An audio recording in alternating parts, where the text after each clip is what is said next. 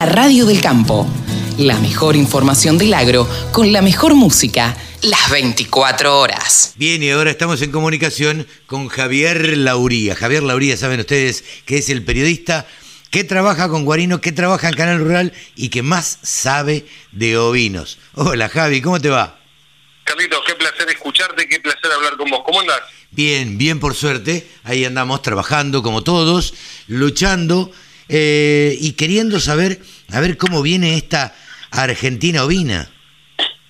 Mira, la verdad que estoy muy entusiasmado, te voy a ser totalmente sincero. Vos, vas a ser parte también, ¿no? Sí, sí, sí, vamos a estar... Eh, no te digo que en la organización porque sería demasiado, pero vamos a estar haciendo mucho lío. Con nuestro, con nuestro amigo Pablo Carezano. Así es, así es. Este, con Pablo vamos a estar presentes transmitiendo eh, contando lo, o sea, lo que es la, la jura, transmitiendo la jura en vivo de, de, los animales que van a estar en lo que es la, la jura de grandes campeones, porque otra es el día viernes, o sea, te cuento así rápido. Sí. Tenés el jueves la entrada de los animales, el viernes la jura de clasificación y el sábado la jura de grandes campeones. Después de la jura tenés el remate y y el domingo el remate de Hampshire Down que lo dejan pendiente. ¿Cómo? ¿Lo dejan pendiente? Para el domingo, sí. Ah, mira. Es distinto. Suelen, como muchos remates de Hampshire Down los hacen los domingos, quieren como mantener esa, esa idea. Esa tradición de hacer los remates los domingos, mira. Así es. Claro, para uno que está en el campo y, y tiene el televisor o qué sé yo, o lo puede ver a través de internet, eh, supongo que es interesante, ¿no?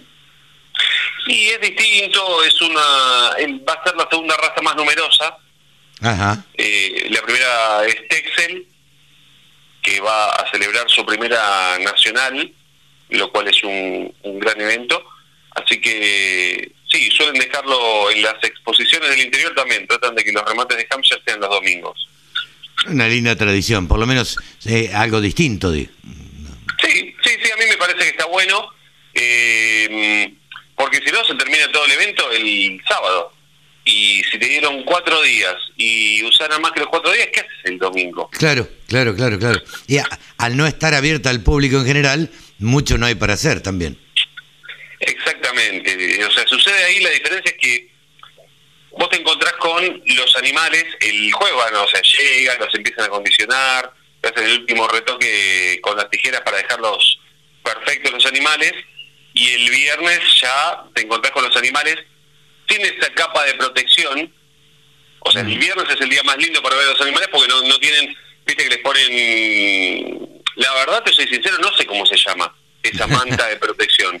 Sí, sí, o sea, no te... pero es como una manta de protección, es eso. Claro, eh, y lo que hace justamente, como se agarra muy fácil lo que es la, la paja al, al vellón, Ajá. le ponen esa banda de protección para que esté más cuidadito. Igual lo hacen también con los caballos, con las vacas, cuando lo, los cepillan los dejan peinadito, todo brillante, casi encerado.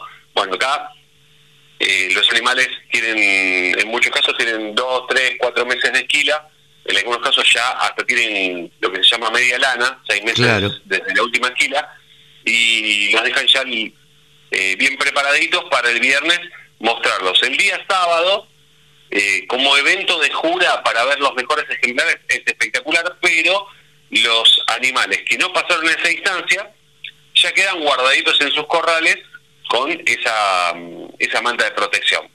Claro, esperando, bueno, eh, esperando el, el, el, domingo, esperando en, en, el caso de la que realiza el remate, la del remate, ¿no? Exactamente, Hampshire Down el domingo. Después el resto, todas el sábado, con una sorpresa me enteré, o sea, me lo, lo, lo divulgaron hace tres días, que se suma una raza, pero solo para mostrarla, no va a tener jura, Ajá. pidieron permiso, y va a ser la raza Caracul.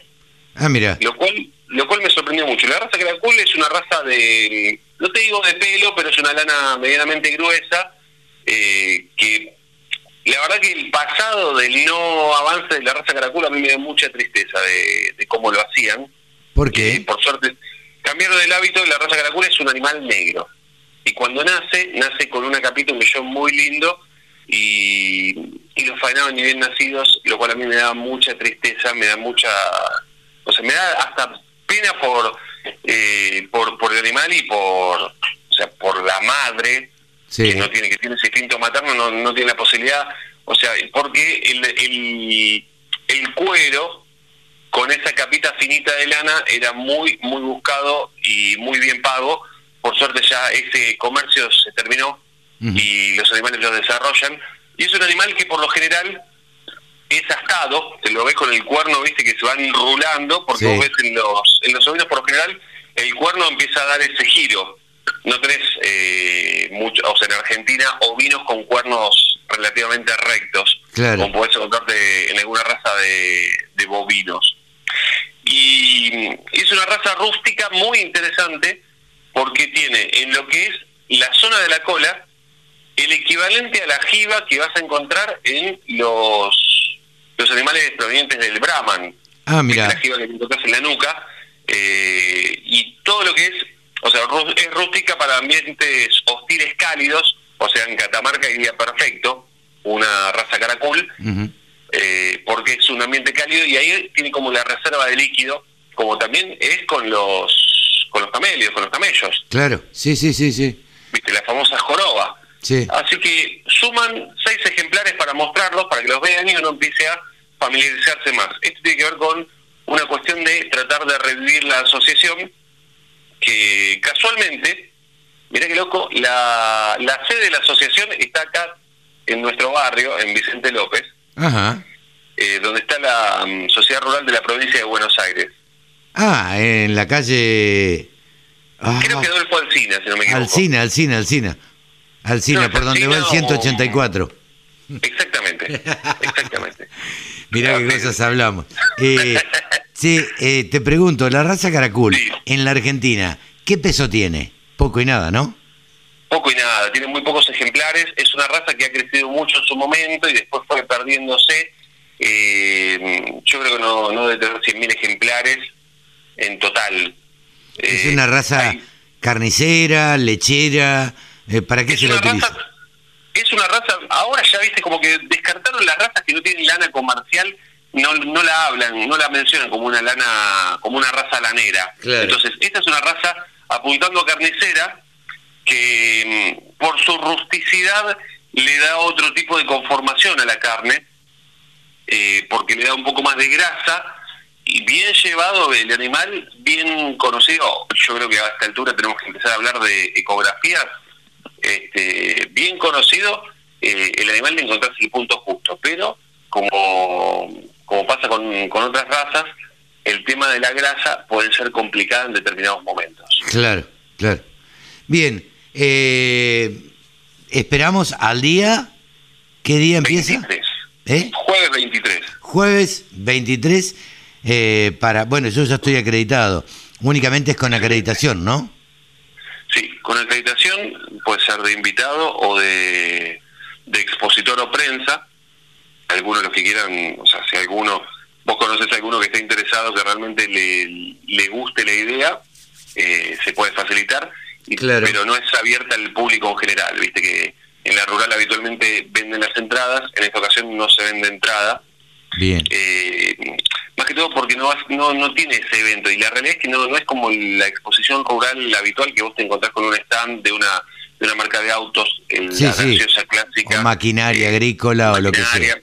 Acá vas a ver los animales y la realidad es que eh, yo te soy sincero, si no sos un fanático o un aficionado, te vas a aburrir no te lo quiero tener abajo, sino que quiero ser sensato. No, no, no, no, está claro. Pero bueno, a los que nos gusta el campo, los animales y encontrarnos con gente conocida, bueno, allí estaremos.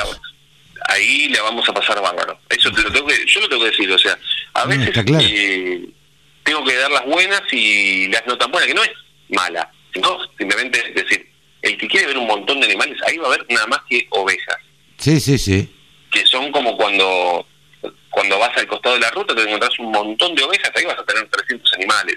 Es poquito, una majada tiene 300 animales. Tranquilamente. claro, lo que tiene que tener es esa variedad de colores, porque tenés la Hampshire Down, que es la famosa cara negra. Tenés el Dorper, que es el que tiene del cuello hacia arriba negro y del cuello hacia abajo o hacia atrás, hacia el lomo, blanco. Tenés una raza que quizás eh, te va a llamar la atención porque es una raza lechera como la Pampinta, eh, la raza Lincoln, que es una raza muy clásica, que esa tiene como los rulos tirados adelante o por encima de los ojos, te vas a dar cuenta que está como despeinada adelante. Ah, Está simpático ver eso. No la copetearon. Y claro, ahí los, o sea, suelen, en las exposiciones suelen mostrarlo así como está porque es parte de la característica. Claro. Si no, si hacen el, el desoje, viste que le, la, acomodan un poquito porque si no tiene problemas con la habilidad materna, porque las madres que no tienen, hay razas que no tienen tanta habilidad materna, o se fue perdiendo con el paso de las generaciones, perdieron ese instinto porque al tener el rulo, ese rizo que le cae por encima de los ojos, hace que pierdan de vista al cordero. Claro. Entonces ahí tienen ese tema de la habilidad materna. Pero lo que se hace, y esto se hace en general cuando, cuando una hembra va a ser madre, se, se asegura el desoje para que tenga siempre la posibilidad de ver a sus, a sus corderos. Y en muchos casos esquilan un tiempito la famosa esquina preparto para que en el caso de necesitar un resguardo porque la oveja tiene frío, porque no tiene tanta lana, va a ir al mismo lugar donde está el cordero y no lo abandona tanto. Claro, claro. Entonces, es esa, esos secretitos, viste, del manejo que, que en algunos casos hay que tener en cuenta. No, y es que está bueno aprenderlos además, ¿no? Claro. Para los que se quieran dedicar.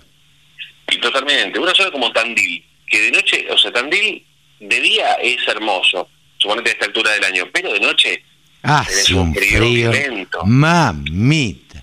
A mí me tocó con la familia un día una nevada en Tandil, mamadera, qué frío. No había leña que aguantara en esa casa.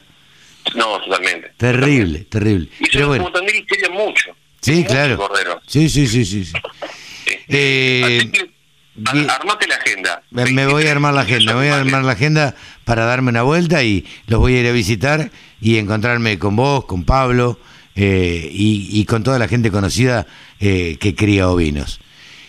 Eh, Javi. Un placer recibirte allá. Vamos a tener como la llave de casa. Bien. Dime el Instagram de la radio, así eh, la gente lo tiene ahí a mano para poder después ver fotos de la exposición. La radio del campo. Así es, la radio del campo, el Instagram es la radio del campo. Si ponen en cualquier red social la radio del campo, no se encuentran. ¿Sabes qué? Eh, Facebook, Twitter, Instagram, LinkedIn es la radio del campo. Así de simple. Estamos a un paso del TikTok. Prometeme que antes de fin de año tenemos TikTok de la radio del campo. Mm, difícil, difícil que el chancho chifle. Porque bien sabido es que los chanchos no chiflan. Pero bueno, difícil que el chancho vuele, decía. Eh, nada, eh, ¿Te parece que vayamos a los precios y nos pongamos un poco más serios? Les cuento que esta semana se trabajó en los mercados de lanas australianos con una oferta de 34.500 fardos, de los cuales se comercializó el 87,5%. Recordemos que al cierre del periodo anterior se habían inscrito para estos días 38.500 fardos. En cuanto a el resultado final del mercado fue una tendencia a la baja en todas las lanas que se incrementa cuando el mercado se debilita, se incrementa de las 26 migras hacia arriba. Este mercado está demostrando fluctuaciones semana a semana. Por un lado, los compradores, principalmente chinos, no están encontrando cierta estabilidad, por lo cual están observando con cierta cautela las compras que van haciendo, pero si analizamos en relación de lo que había sido a esta altura del año pasado, estamos hablando, como ya lo comentamos la semana pasada, en valores y cantidades por encima de lo que fue la misma semana, pero de el año pasado.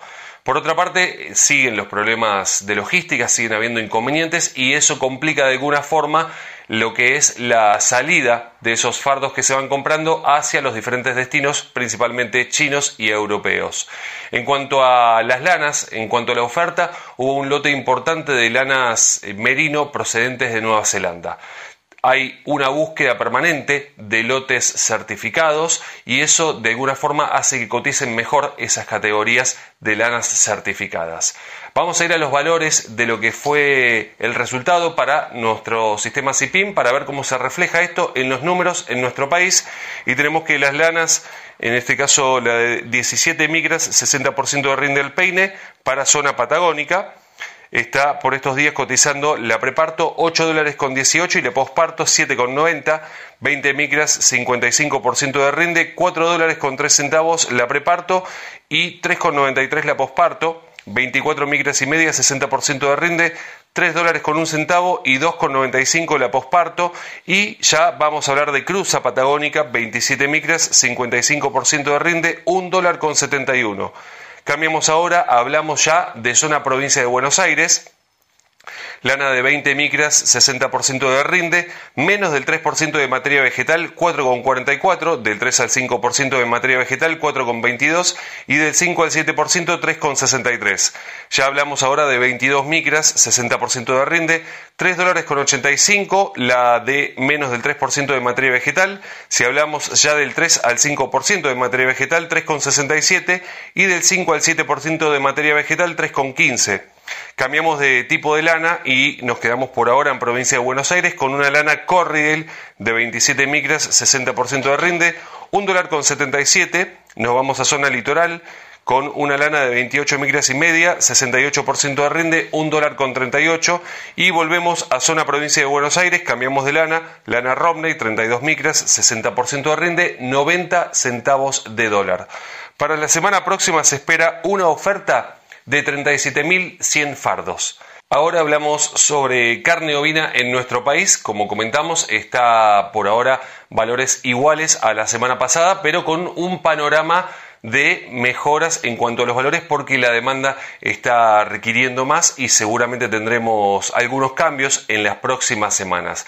Vamos a hablar directamente de los valores en cuanto a lo que es el adulto en región patagónica de 310 a 330 pesos el kilo, el cordero liviano 430 a 480, el pesado 380 pesos y el refugo esto es por cabeza tanto para faena como para invernada, 2.900 pesos y todo esto al productor sin IVA puerta del frigorífico, es decir, a la carne.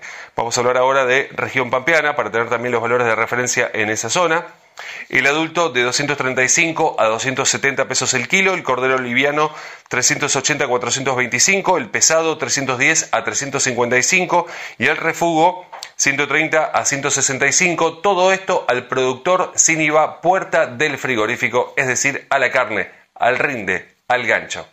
Aquí hemos llegado al final de este informe, pero quiero aprovechar para invitarlos a la Expo Argentina Ovina del 23 al 26 de septiembre en la Rural. Las acreditaciones son únicamente para invitados y para especializados en la materia, así que estén atentos para acreditarse los interesados. Aprovecho también para invitarlos a pasar a nuestro Instagram, arroba del sector ovinos y por supuesto nuestro espacio en internet ovinos.delsector.com. Yo soy Javi Lauría y les agradezco muchísimo que estén ahí del otro lado. Hasta la próxima. Sumate. Entre todos hacemos la mejor radio, la radio del campo.